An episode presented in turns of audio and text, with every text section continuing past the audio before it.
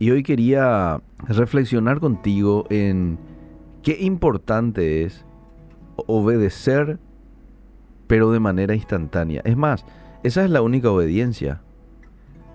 Porque si le decís a tu hijo o a tu hija, por ejemplo, quiero que te vayas a traerme tal cosa y lo hace, pero lo hace después de una hora, eso ya entra en la categoría de desobediente o desobediencia, ¿verdad?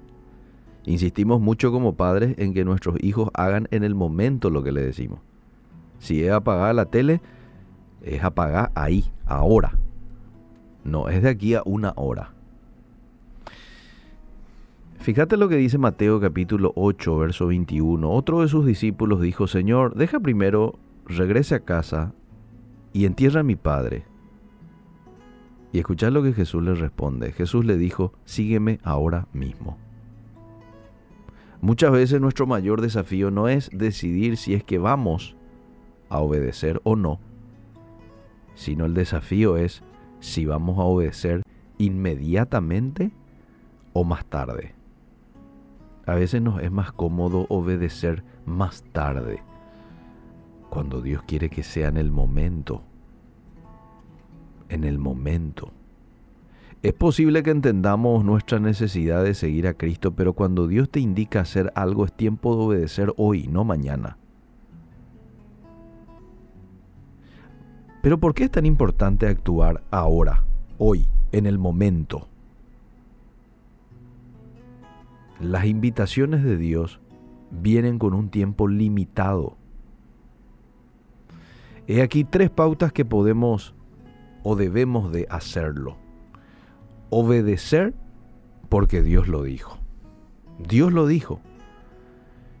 Solo en el Nuevo Testamento hay más de mil mandamientos y todos son para tu beneficio. Muchos mandamientos de la Biblia parecen difíciles, ¿por qué no? Parecen irrazonables, poco realistas, inalcanzables, imposibles. En Juan capítulo 6:38 dice, he descendido del cielo no para hacer mi voluntad. Escuchamos las palabras de Jesús. He descendido del cielo no para hacer mi voluntad, sino la voluntad del que me envió. Entonces cuando Dios te dice o te manda a hacer algo, nuestra respuesta siempre tiene que ser, adelante Señor, lo hago. Humanamente me parece que no tiene sentido esto que me estás pidiendo Señor, pero vos lo pedís, lo voy a hacer. Obedecer porque Dios lo dijo. Lo segundo, no es necesario entender todo para yo dar un pie en la obediencia o un paso en la obediencia. Un niño, por ejemplo, que está a punto de cometer un acto peligroso no necesita escuchar un sermón del por qué no debería de hacerlo. Si no obedece al llamado de su papá o de su mamá en ese momento, en el acto su vida corre peligro y sus padres lo saben muy bien. Noé, por ejemplo, Noé no entendió lo que venía para construir el barco. Quizás él ni entendió muy bien, no sabía lo que era un diluvio.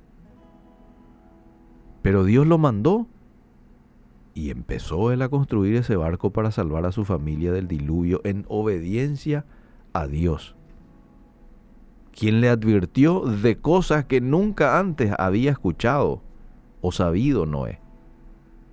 Pero no era necesario comprender todo para obedecerle y beneficiarse finalmente de esa obediencia.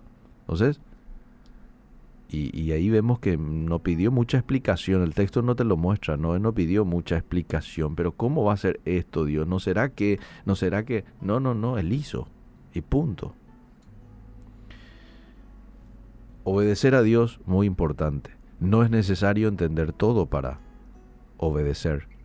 Y en tercer lugar, la obediencia es la llave que abre las promesas.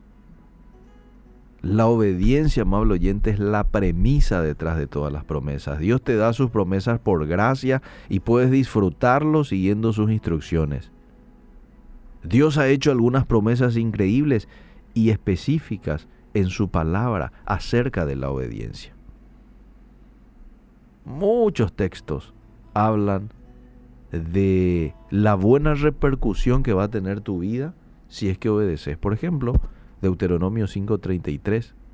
Sigan por el camino que el Señor su Dios ha trazado, dice el pasaje, para que vivan, prosperen y disfruten de la larga vida.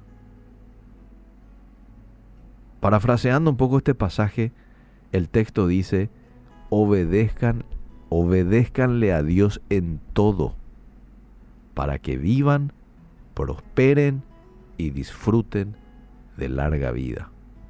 La obediencia, amable oyente, es la llave que abre las puertas para una vida próspera.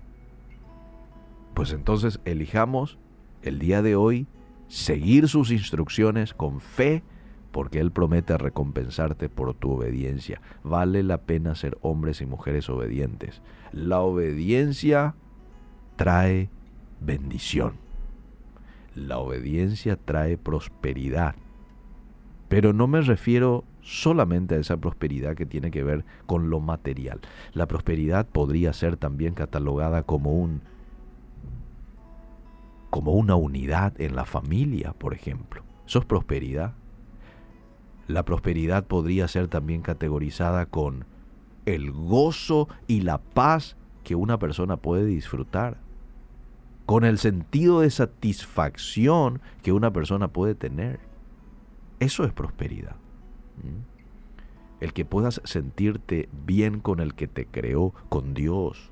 El que pueda disfrutar de una relación cercana con Él.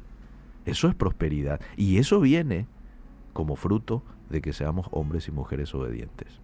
Que Dios nos ayude, que este pueda ser un año en donde podamos obedecerle a Dios de manera instantánea.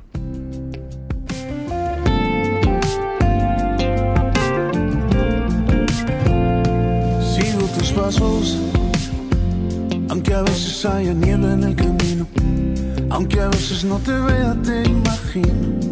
Sigo tus pasos, sigo tus pasos aunque a veces sin notarlo me desvío y mi corazón lejano siente el frío, sigo tus pasos. Y es el final de mis días, serás mi pan, mi alegría. Aquella perla perdida que al final encontré. Y hasta que no tenga aliento, serás mi fe, mi sustento. Aquel tesoro.